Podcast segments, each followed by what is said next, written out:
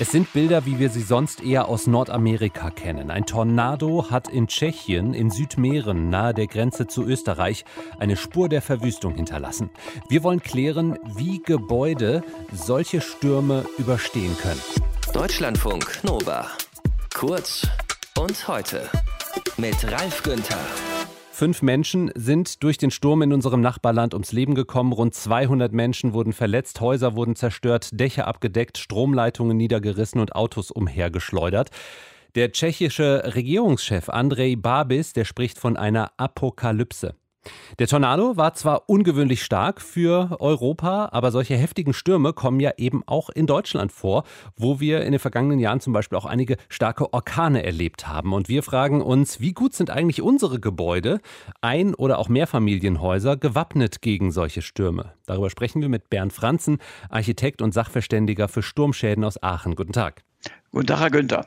Wie gut sind denn durchschnittliche Gebäude hier bei uns in Deutschland vor solchen heftigen Stürmen geschützt? Also alles, was wir bauen in Deutschland, ist so ausgelegt, dass es bis zu Windstärken von 8 Beaufort stabil steht.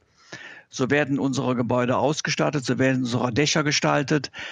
Alles, was über 8 Beaufort Windstärke an Schäden hervorruft, das ist so nicht mehr zu steuern. Das ist auch ein Phänomen, was bei den Versicherern so angewandt wird. Die Gebäudeversicherer decken alles das ab, was am Gebäude passiert, wenn mehr als acht bevor Windstärke vorliegen. Heißt, was bei sieben bevor vom Dach fliegt, das war auch nicht in Ordnung. Okay, verstehe. Aber äh, dass so ganze Häuser durch die Gegend fliegen, wie wir es aus den USA kennen, bei manchen Videos, die man dann so sieht, da sagen wir sowas wie, ja, die Amis, die bauen ja nur mit Holz und mit so ein paar Platten. Können Sie sich das hier bei uns auch vorstellen? Also feststeht, dass in den USA nicht mit der Langlebigkeit geplant und gebaut wird, wie das bei uns üblich ist. Also bei uns sind die Häuser schon so stabil, dass sie, wie eben gesagt, bis acht bevor problemlos überstehen müssten.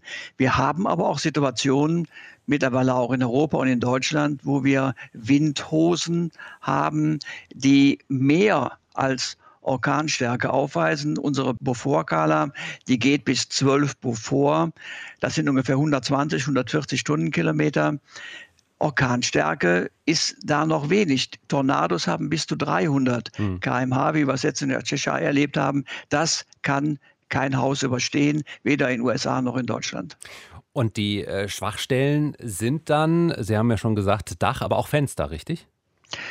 Dach ist meist schwerwiegend betroffen. Sowohl die ziegelgedeckten Dächer wie auch die Flachdächer, Fenster sind betroffen. Und was ein wesentlicher Punkt bei Schadenfällen ist, dass Dinge gegen Häuser geworfen werden.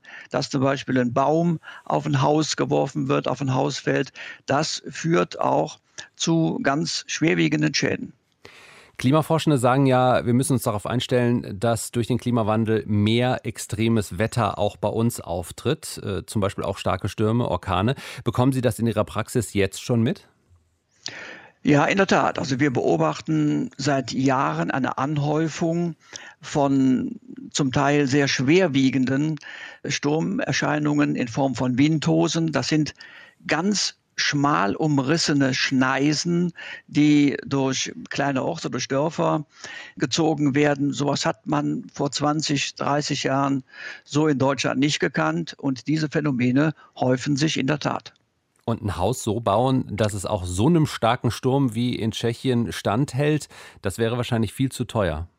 Das wäre zu teuer und die Wahrscheinlichkeit, von so einem Ereignis getroffen werden, ist so gering, dass dieser enorme bautechnische und finanzielle Mehraufwand dem nicht entgegenstehen würde. Das passt nicht. Bernd Franzen war das, Architekt und Sachverständiger für Sturmschäden. Wir haben darüber gesprochen, wie gut massiv gebaute Gebäude in Deutschland Stürme aushalten und wo die Schwachstellen an den Häusern sind. Deutschlandfunk Nova. Kurz und heute.